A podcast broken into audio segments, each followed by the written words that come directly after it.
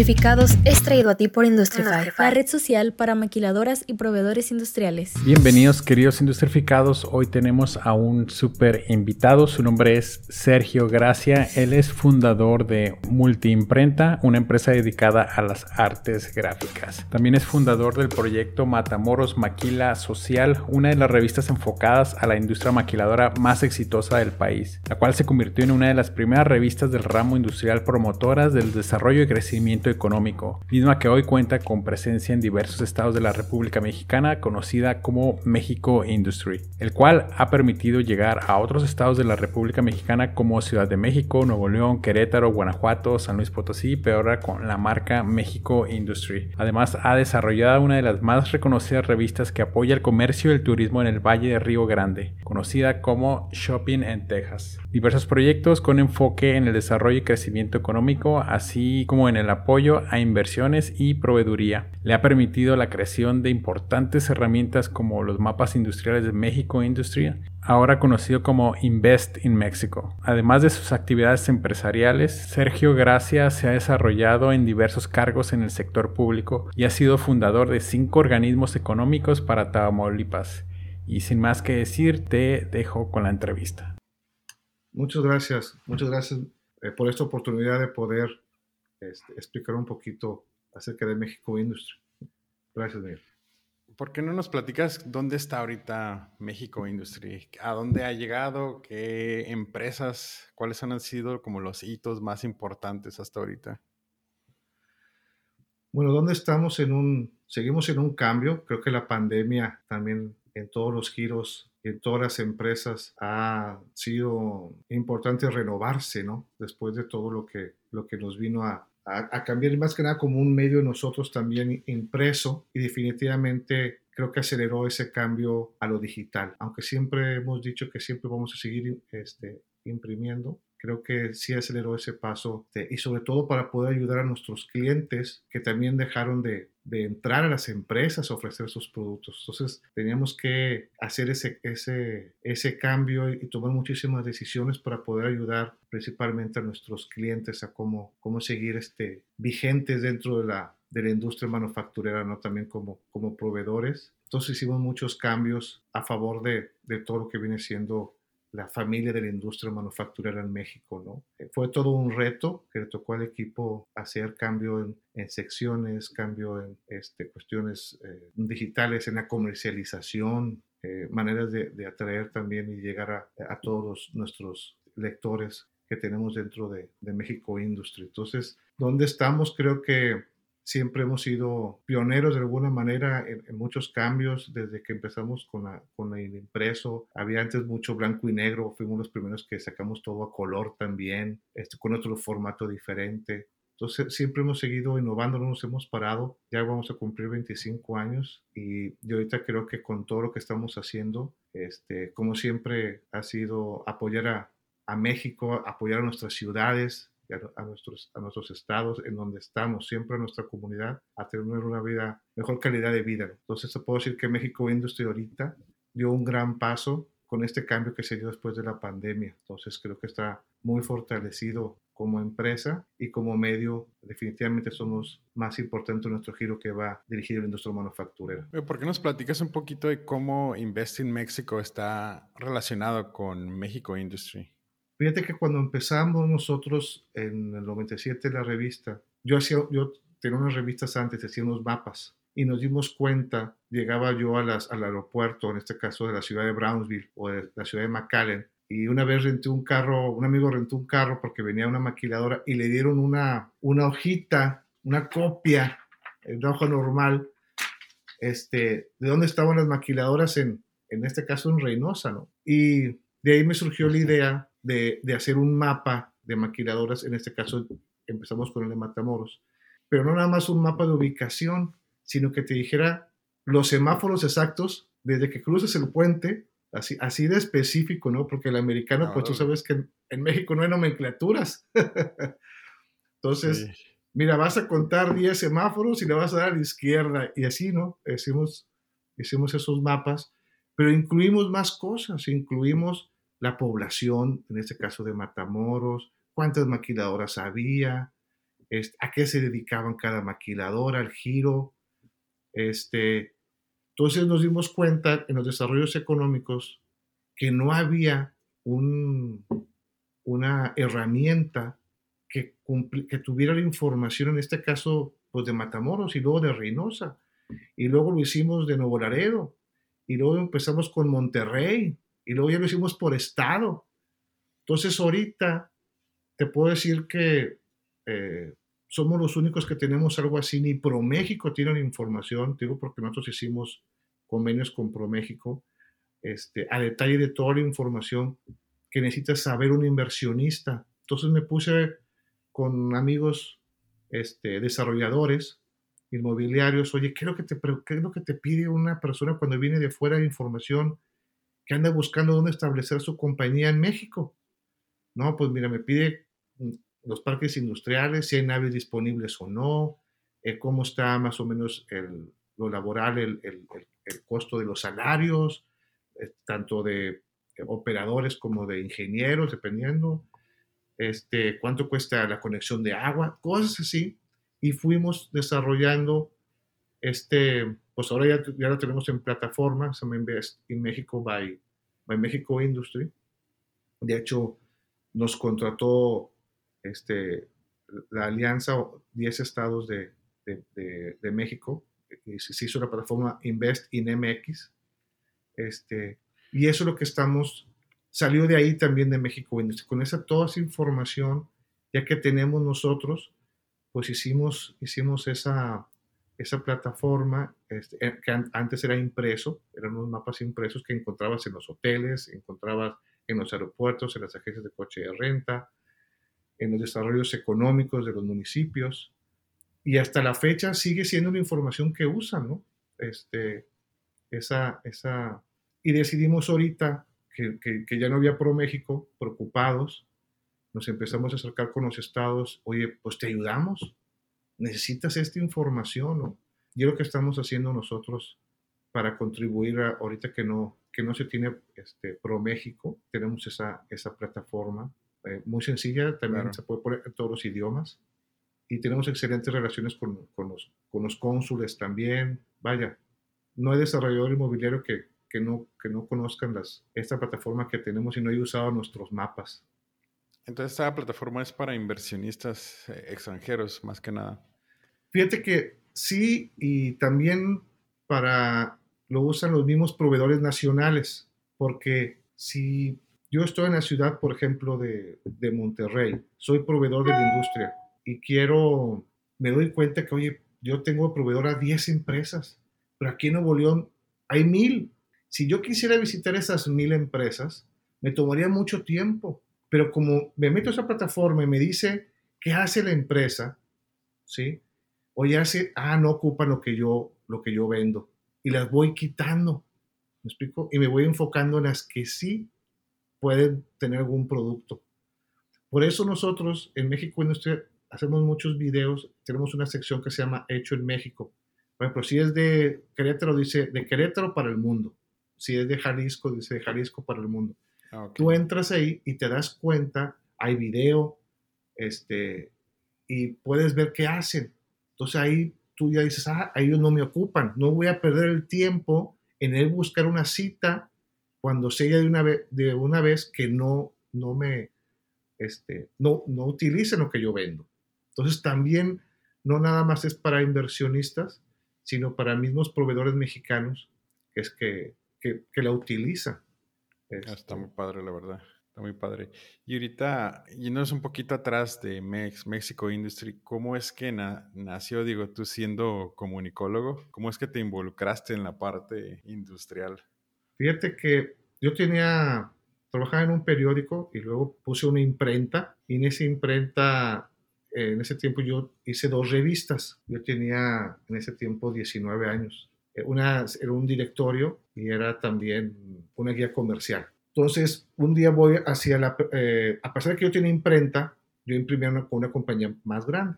Entonces voy con esa persona a ver si ya tenía mis revistas impresas y me dice, oye, ¿sabes qué? Pues ya llevas dos revistas, me dice el dueño. ¿Cómo ves hacemos una revista tú y yo? Dije, bueno, dice, vente mañana y platicamos a ver de qué hacemos una revista. Pues ya al día siguiente, esa, la empresa de él estaba a dos cuadras de un periódico, este periódico El Bravo, y me topo un amigo que era reportero y me platica que está haciendo una revista de deportes enfocada en industria maquiladora. Y ahí me cayó el 20. Me voy con, con este mi amigo mío que luego fue mi socio y me, le digo, oye, me pasó esto. Órale, una revista de maquiladoras. Ese día salimos con el nombre y se llamaba Maquila Social. ¿Quiénes y dónde en la maquiladora? ¿Sí? Órale.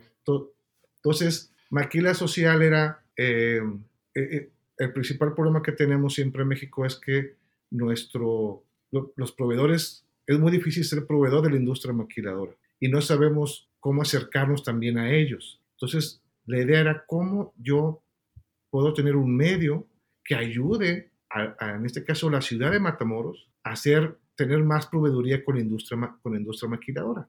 La otra era manejar una imagen positiva, porque la industria maquiladora este, tenía, siempre se hablaba mal de ella en Matamoros, que con problemas de medio ambiente, que niños desenfálicos, vaya, siempre había sido atacada.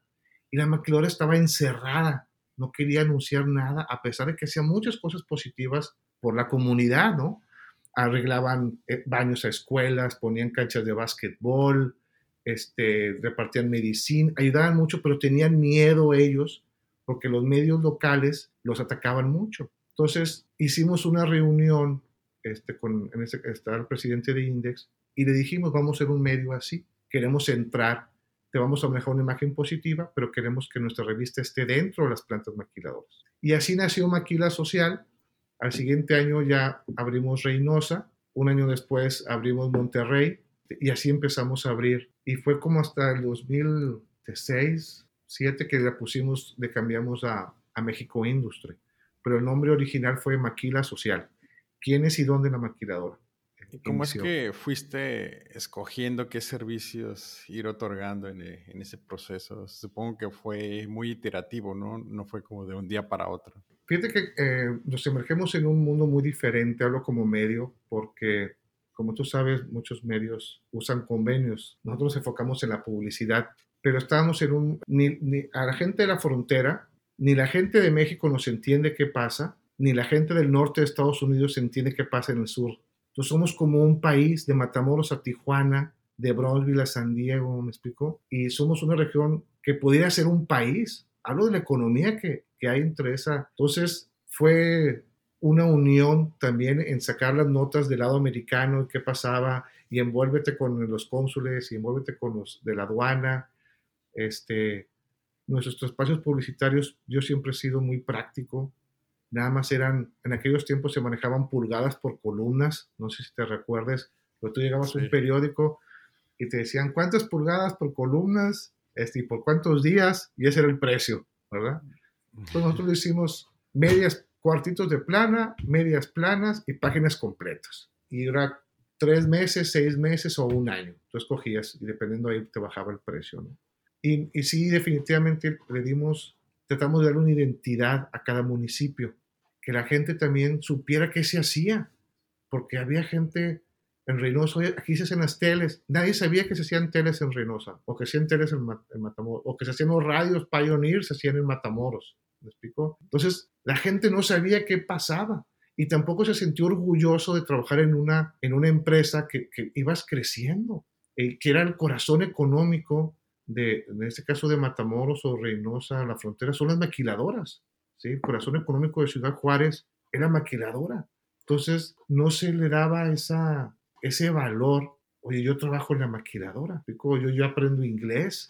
Oye, empecé de operador y ya soy supervisor. Yo tengo amigos que empezaron abajo y otros son gerentes de planta, ¿me explico? O directivos de, directivos de, un país, ¿me explico? Entonces, si hay un desarrollo, pero no estaba este, valorado si no estaba valorado la, la, industria maquiladora. Sí, entonces por eso empezamos en las secciones, empezamos a hablar de gerentes de operaciones, de gerentes de recursos humanos, y envolvía toda una, eh, muchísimos sectores, y eh, aeroespacial, automotriz, eléctrico electrónico, metal mecánico, todo lo que es logística, el recurso humano. Vaya, los temas son demasiados en una, en una en la industria manufacturera y también se integran pues gobiernos municipales, estatales, federales, demasiados organismos también, leyes, vaya, hay muchas cosas que envuelven a la industria, a la industria manufacturera y demasiadas oportunidades, hasta qué estudiar. Oye, los chavitos siguen estudiando contador público y abogado. Oiga, espérense, necesitamos ingenieros, este, y ahora en robótica y enfocados, toda esa información teníamos de lo que está pasando, es parte de lo que hacemos en México Industry, lo sacamos afuera para que la gente vea por dónde viene y qué hay que hacer en nuestros hijos, en qué los vamos a enfocar, que estudien también, dónde están las oportunidades. Eso es el trabajo que, que, que, que es parte de lo que hacemos en México Industry. Suena muy padre, la verdad. Este, digo yo, al igual que previa audiencia, o sea, no sabía nada ¿no? de, de, tu región. Y ustedes crearon uh, eventos, tuvieron un poquito más de, de, prensa, o ustedes ya se convirtieron más que nada en la prensa del estado.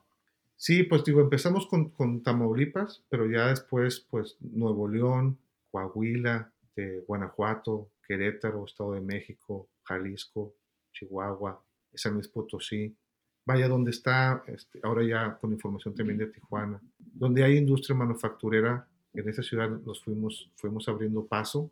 Este, la ventaja que tenemos es que como somos un medio que siempre ha sido positivo, nunca publicamos nada negativo, de hecho no tenemos pluma, no, no tenemos opinión, sino ponemos con, con nuestras noticias, qué está pasando, quién llegó, llegó otra planta de Foro, llegó otra planta este, de Eaton, para que también la gente sepa que, que y pueda ir a hablarles, oye, te ofrezco mis series acondicionados, te ofrezco mi agencia aduanal, este, mi, mi servicio de, de, notario, vaya, para que la gente pudiera enterarse y no que llegaran ya con todo comprado. ¿Me explico? Que a la hora que, que, se enteran, puedan la gente ir a, a, ofrecer sus servicios. Entonces fue como fuimos eh, nosotros creciendo y también pues pasando mucha información al organismo de lo que estaba pasando. Y fue como se fue involucrando más también las maquiladoras con nuestra comunidad y donde las empresas, organismos empresariales se dieron cuenta de que lo que vienen a aportar, y eso sí yo te digo, nuestro involucramiento. Te interrumpo un poco. Sí. Este, tal vez es una pregunta muy obvia, pero ¿por qué crees que un periódico industrial no debería tener una opinión acerca de las noticias? Lo que hicimos es que de hecho, es algo que a lo mejor ahora cambie, ¿no? Estábamos hablando de eso como un mes. Nuestro, creo que nuestro trabajo principalmente era, era informar. Tenemos nuestra opinión en este caso porque la relación que tenemos con, con todos los organismos, si te hablo Index, haciendo maquiladoras, te hablo desarrollos económicos, siempre nos han visto como un aliado y como no, no, no generamos uno, una opinión, pues también no tenemos broncas con nadie más. Al contrario, oye, nos llaman, somos, estamos en muchos consejos, hasta asesores, oye, ¿cómo ves este tema? ¿Qué ayudaríamos? ¿Cómo podemos ayudar a que existan más empresas? Y hablo de desarrollo económico, tanto municipal como estatal, y siempre estamos participando nosotros con todos, viendo cómo fortalecer más en, en nuestra región, ya sea que estemos en, en, Matamoros, ya sea que estemos en Juárez, que estemos en Monterrey, siempre estamos involucrados eh, con, yo le digo familias porque es toda una familia grande, ¿no? Que estamos igual en cada un municipio. Entonces, por eso no queremos eh, tener una opinión para no, no crear una tendencia negativa o positiva sobre algo y siempre estar. Sí, fíjate, es lo que siempre he notado. O sea, leo una nota incluso de que cerraron una planta o se canceló un proyecto. O sea, es totalmente imparcial, ¿no? O sea, pero realmente imparcial, solamente te dicen lo que sucedió, así ya tú haces tus conclusiones, o, pero lo ves como en un periódico normal y, siempre se van, tal vez por el, el, lado amarillista un poco, y creo que eso es también ha degradado un poco la imagen de las, de las maquiladoras, ¿no? Porque por su misma estructura, pues tienden a ser herméticas, entonces cuando pasa algo, un accidente o algo malo, eso tiende a explotar en los periódicos, pero también no señalan todas las cosas buenas que, que están pasando dentro, ¿no? Que también no, no se pueden ventilar tan fácilmente. Sí, es que, mira, hay maquiladoras como todo. Hay muy buenas empresas y hay unas muy malas empresas, ¿no? Y al final de cuentas no tenemos nunca la certeza de qué fue lo que pasó. Entonces hay muchas cosas atrás eh, de lo que pasa para que cierre una empresa. Y la gente a veces dice, no, estos cerraron y se fueron y realmente no sabemos qué, qué pasó. Nadie quiere cerrar una empresa, nadie quisiera cerrar una empresa, ¿no? Lo que sí creo es, nos falta mucho por hacer como, como gobierno, para ser un facilitador. a veces se aprovechan también. hay sindicatos buenos, hay sindicatos malos. Hay muy buenos dirigentes sindicales y otros no. Y también por eso se van algunas empresas o se mueven de ciudad, aunque sea el mismo, la misma confederación. Pues sabes que no, yo estoy batallando en esta ciudad, me voy a la otra. Nunca sabemos, pero sí nosotros siempre hemos estado al margen. No te digo que no, ya acá nosotros sí, sí platiquemos el punto, pero no es como escuchar las dos partes de la, de la versión. Claro. Oye, y ahorita, ¿quién está a cargo de México Industry? Digo, tú eres presidente, pero ¿quién sería como el ahorita el que está haciendo el mayor apoyo en, en tu empresa? Este, pues, la CEO ahorita es eh, la contadora Mónica Villarreal de Garza, es la, la, que está al frente de ahorita de, de México Industry. A mí me tocó ahorita, estoy poniendo mi granito de arena me invitaron a participar en, primero como subsecretario de promoción de inversión del gobierno del estado de Tamaulipas este, y luego me, me cambiaron, se hizo una empresa, se llama Prodetam, Promotora de Desarrollo de Tamaulipas, este, del gobierno del estado, para um, activar económicamente ciertas regiones que estaban de alguna manera en Tamaulipas bateando más económicamente. ¿no? Tamaulipas son tres regiones, el centro, norte, centro y sur. El norte pues siempre con la industria maquiladora pues siempre tiene un dinamismo económico, igual que el sur con ciudades como Tampico, con sus puertos. Entonces faltaba un poquito el, este, el centro. Y bueno, nos, me tocó hacer un proyecto muy diferente a lo mío. Este, acabamos de hacer un parque acuícola, el primero en el Golfo de México. Le va a ser el más grande de Latinoamérica, se llama Parque Acuícola Tamaulipas 1. Ya en un mes este, se va el primer cargamento a Dallas, Texas de ostiones, se llaman Purple Point.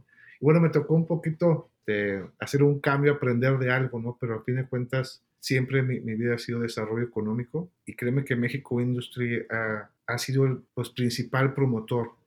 Eh, gobiernos van, gobiernos vienen, cambian secretarios, cambian alcaldes, cambian gobernadores, pero México Industry siempre sigue promoviendo. ¿Qué oportunidades has visto ahorita en el cambio que hicieron a, a la parte digital? Bueno, ustedes ya eran digitales antes de, de pandemia, ¿no? Pero sí. ¿qué, ¿qué, nuevos servicios o cuestiones en la parte cultural tuvieron que cambiar, adaptarse? Mira, ahorita, eh, digo, sí tenemos un aumento de suscriptores, por ejemplo, tenemos 27 mil. La página web se fue completamente para, para arriba entonces es que como que nuestro nicho de mercado es muy enfocado, son ejecutivos, pero usuarios únicos tenemos 85 mil, tuvimos este mes. Entonces sí vemos que hay una, la gente está más en, en, en, redes, también porque no, no sale. Nosotros, por ejemplo, aquí, este, nuestro personal ahora con la pandemia, pues, te soy sincero, cerramos, cerramos oficinas, porque la gente pues tenía que trabajar y, oye, pues, ¿quién cuidaba eh, tiene que estar en su casa. Me explico, oye, pues no puedo, tengo que los niños, ¿cómo le hago? Vaya, ha sido un cambio. Entonces sí, sí tuvimos que cambiar esa manera de trabajo de todos nosotros. También inclusive con las entrevistas que hacemos, así como estamos tú y yo ahorita en Zoom, pues así estamos mm. con los directores y los, y los CEOs, ¿verdad? Todos desde su planta. Aquí era cómo ayudar, porque todos los que son proveedores tenían que ir a la planta ¿me explico? A la empresa. Y ahora la maquiladora pues no te quería dejar entrar este, por, por, la, por las restricciones de, de salud, ¿no? Entonces, a ver cómo llego y te explico. Entonces empezamos a hacer webinars también nosotros, hicimos varias de información.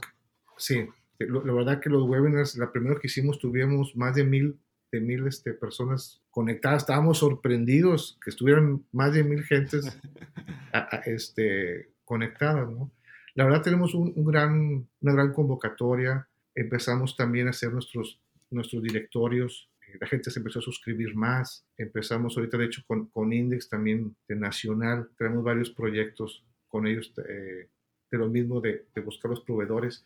Y fíjate que algo que ha pasado, y vuelvo otra vez a, la plataforma de Investing, de Investing en, MX, es que los, las mismas maquiladoras no sabían qué se hacía al lado. Había empresas que mandaban a hacer unas, unos muestreos de químicos a Nueva York y no sabían que la empresa de al lado hacía eso también, o que, o que lo usaba tanto que ellos decidieron hacer su laboratorio. Entonces, ahora con esta, este cambio de, se, se complica la logística en China, que empiezan hasta las compañías chinas a venirse a establecer a México también para no perder el cliente, este, que es otra de las ventajas que hemos tenido, que se están viniendo más empresas cada vez, pues se dieron cuenta, oye, pues eso lo compraba ahí en China, pero pues aquí lo hace la Mazda o lo hace, digo, Eaton o lo hace, y empiezan, entonces también empezaron a investigar y se dieron cuenta que podemos hacer muchas cosas, que teníamos muchas cosas aquí ya haciéndose.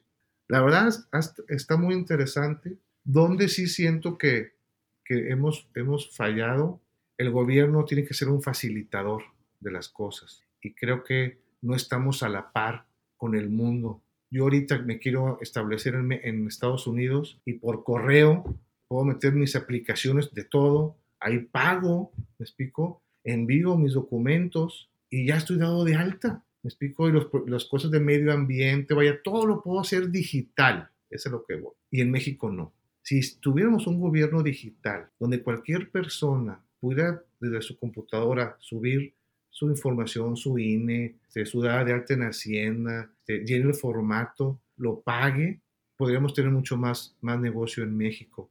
Sí siento que nos hemos alentado un poquito y siento que ha faltado a los gobiernos ser ese gobierno digital.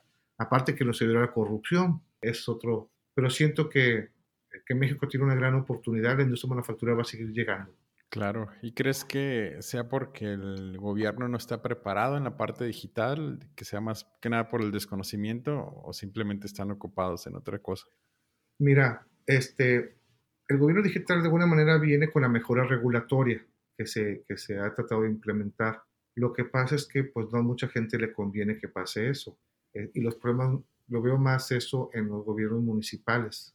Y tienen que cambiarse las leyes también, algunos derechos que hay en, en las leyes de ingreso de los, de los municipios. Es todo un cambio, pero creo que debería empezarse por los municipios primero, que son los que reciben en sí a la, a la, a la empresa. El gobierno digital le adelantó mucho en las administraciones pasadas, ¿sí? con la Secretaría de Economía. Ahorita siento que nos hemos retrasado estos otros últimos tres años. Entonces, sí, pues más ya no salimos de, las, de los principales países para invertir en México, ¿no? Creo que ese es el reto ahorita de la industria manufacturera, la logística, la energía. Te doy un ejemplo ahorita. Se trató de venir una empresa muy grande a Matamoros y no se pudo venir a instalar porque no hay suficiente energía. Y ahora tenemos, está creciendo mucho también Reynosa, Tamaulipas. Pues energía nos queda para un año si no se invierte en infraestructura, no vas a poder recibir más. Y te puedo que así están otros estados del país y otros ciudades. Sí, acá la baja estamos igual.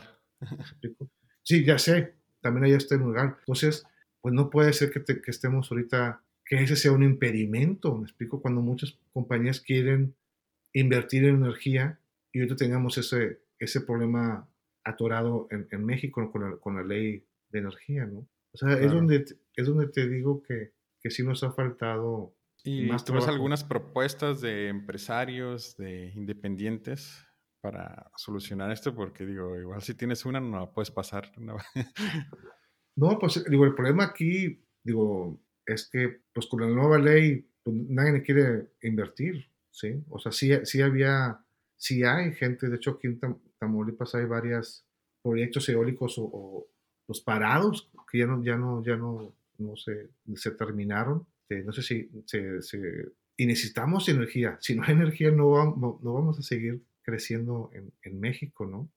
Entonces, sí es una preocupación. Y también no nada más de los mexicanos. ¿Cuánta inversión no hay extranjera? ¿Cuántas compañías no hay americanas? Por eso que también están abogando ellos. Sí, es un tema, un tema complejo. Eh, he estado en algunas conferencias sobre eso y hay cero incentivo para personas que quieran invertir en energías renovables, ¿no? Y varias cosas que se cancelaron con este nuevo gobierno, pero ahora sí que pues no nos queda de otra más que ingeniárnoslas y pues ver cómo, cómo podemos solucionar esto. Sí, la industria va a seguir llegando, no me cabe la menor duda de eso. Cada vez hay más expansiones en Tijuana ustedes son los número uno. Ahorita toda esa zona de allá de ustedes ha crecido increíble en pies cuadrados. Nuevo León también, Guanajuato. Sí ha afectado también la seguridad, ¿verdad? Sí se ha complicado también es un poquito. Lo que pasó Tamaulipas le está pasando ahorita a ustedes. La verdad aquí Tamaulipas eh, se controló muchísimo todo ese tema. Como todos nos decimos que no pasen cosas, pero ya puedes andar en las carreteras en la noche sin ningún problema. Eh, creo que las ciudades no puedes parar el crecimiento, ¿me explico? Y si estés teniendo una maquiladora, se va a empezar a traer sus proveedores y van a seguir llegando. Pero sí, otra vez recalco, el gobierno tiene que ser un facilitador donde apoye a los inversionistas. Quien, se da, quien da el empleo son los empresarios. Entonces hay que ver la manera de cómo, de cómo apoyar. Reitero otra vez, ande. Y ya cambiando un poquito de tema, regresando a, México Industry, este, bueno, tú que estás involucrado con, ahora sí que en todas las noticias y con todo lo que está pasando, ¿cómo ves el crecimiento de México Industry? ¿Hacia dónde va? ¿Hacia dónde se dirige? ¿Cómo te gustaría verlo de aquí a cinco años? Mira, el, el objetivo está muy claro ahorita Digo, empezamos a desarrollar todo en diferentes idiomas. Nos sorprende la cantidad de, tanto de clientes que estamos creciendo de China, de Francia, de Alemania. Estamos haciendo muchos convenios con muchos organismos de otros países también. Estamos haciendo muchas alianzas con las cámaras de Canadá, con cámaras de Estados Unidos, con la Embajada de, de, China, de Alemania. México Industry. Nos gustaría ser el promotor número uno de inversión de México. Ese es nuestro, nuestro objetivo, ayudar al empresario mexicano a hacer cada vez tener más proveeduría con esas empresas, a desarrollar y apoyar con la educación también a, los jóvenes, hacia dónde va todo esto que viene de fuera con todas las tecnologías, la automatización, pasar esa información. Por eso también tenemos mucha relación con las universidades, donde tratamos nosotros de ser un vínculo también entre las empresas y la, y la educación para ayudar como guía a, los jóvenes qué es lo que realmente necesitamos. Ahorita muchas personas de México, porque el mexicano es muy trabajador también, se ha ganado el, respeto de las compañías extranjeras. Tan es así que se lo llevan, se lo están llevando a compañías que están gerente de operaciones de una maquiladora que estaba en, en Escobedo, en Apodaca, está ya en el corporativo en, en, en, en Detroit, ¿me explico? O en Memphis. O sea, cada vez ves más mexicanos en puestos, pues en los puestos principales, ¿no? Otra cosa también que hemos, nosotros hemos visto es la mujer, como cada vez, si ves ahorita todas las, muchas de las nuevas presidentas en México de, compañías importantes son mujeres también. Entonces nosotros siempre estamos, además en México Industry te puedo decir que el 60% de, son mujeres las que trabajan en México Industry, ¿no? Si no es que el 70. Entonces, también eso es muy importante darle esa oportunidad a todos y a los chavos también. Pero sí, volviendo a México, definitivamente somos la plataforma de noticias de la industria manufacturera los más importante de México. Digo, nos leen de todas partes del mundo, como, tenemos la plataforma en todos los idiomas. Y, estamos cumpliendo el objetivo no nada más de, informar, de promover a México, de ser una herramienta que ayude al inversionista extranjero a cómo establecerse, los tiempos, que puede evaluar bien dónde va a poner su, empresa, ¿no? Te, créeme que eh, cuando la circules y navegues, te vas a dar cuenta de, otro México. Claro. Eh, porque no nada más México Industry vende lo industrial, sino le damos a la gente un poquito de, de, nuestra gastronomía. Puede haber otro tipo de, donde hay lugares de esparcimiento, de, donde hospedarse. La verdad, México estaba con unos españoles la vez pasada, un español que está casado con una chava de Holanda, están en Saltillo, en Monterrey, y la chava no se quiere regresar. Dice, oye, a mí ya me despidieron aquí, pero no me voy a quedar aquí porque mi esposa no se quiere regresar a, este, Europa. Dice que aquí sí es, el tercer mundo, ¿no? El primer mundo, ¿no? Entonces... México sí te este, atrapa.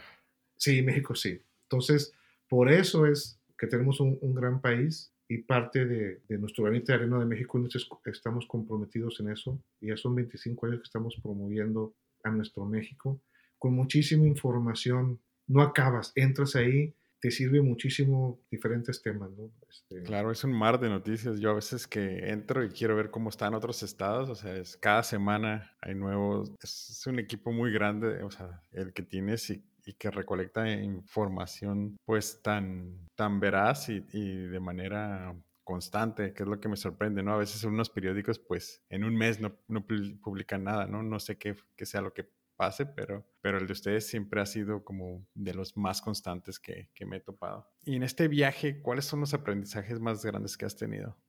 Bueno, yo creo que primero conocer muchas personas, muchas personas que me han dejado mucho, sobre todo en recursos en recurso, en recursos humanos, de todo tipo de temas, ¿no? El entrar a tantas empresas que he participado, que he visto de cómo hacen un camión, cuartos limpios, que tengo que quitarme los zapatos y ponerme todo de vestimenta, ¿no? Donde nada más hay cinco partículas de, tierra.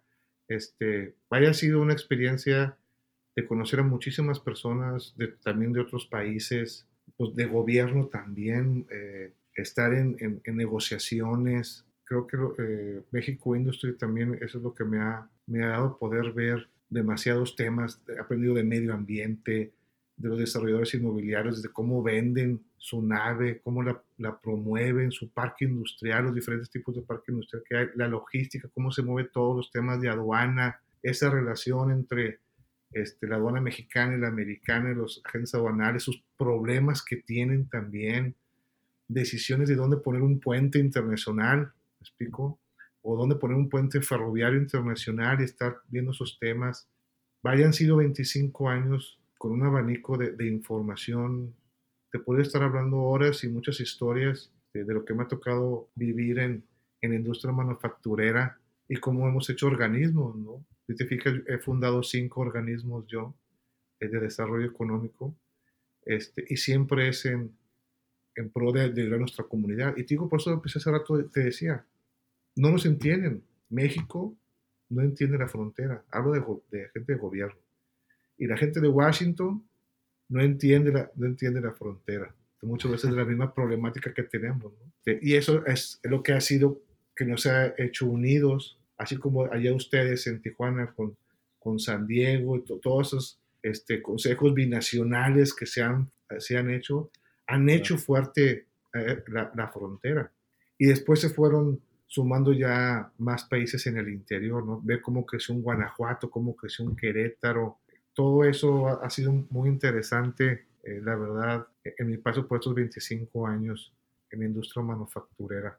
Sergio, pues creo que podríamos seguir platicando horas sobre la industria, pero llegamos a la sección de preguntas concretas. La pregunta es concreta y la respuesta te puedes explayar hasta donde gustes. Primera pregunta, ¿cuál es tu comida favorita? Pues mira, yo creo que los guisados, siento que los guisados son de México y es así como desde el bistec ranchero hasta la cochinita pibil, los guisados más que nada. ¿La mejor bebida? Sin alcohol, definitivamente la sangría, es limonada con vino tinto. ok. el mejor libro. Fíjate que eh, el libro que más llegó así El alquimista, yo creo que porque es no todo la decisión es con la mente, sino con el corazón y siempre tengo yo mi angelito y mi diablito. Entonces, todo en todo, entonces siempre estoy ese balance, ¿no? No todo es, con la cabeza, sino con el corazón. Es mi libro favorito también hasta la fecha. Ese y el Principito. Ándale, sí, sí, clásicos. El mejor momento cuando logro algo. Nunca me ha movido el dinero. Yo siempre he dicho que con los logros, cuando uno logra las cosas, viene lo económico detrás. Entonces, por eso tantos proyectos que hemos hecho. Digo, ahorita este que comenté de la acuacultura, todo un reto y, lo logré este, hacer. Y no sabía nada de acuicultura. Ahorita me sientas con un biólogo marino y nos damos un quite. Este, pero, es todo un proyecto ese, ¿eh? Sí, te lo, te, lo voy, te lo voy a enviar. La verdad que sí. Los 40 años que nos llevaban de ventaja Baja California o el Pacífico, ya estamos casi a la par con lo que hicimos aquí nosotros en estos tres años. Y agradecidos con toda la gente de allá porque nos ayudó bastante esta gente ahí de, de San Quintín y de Ensenada. Bien agradecidos con toda la gente allá de ustedes. La verdad se ha portado excelente con nosotros. Y bueno, hacemos otro capítulo de eso. Sí, te va a encantar.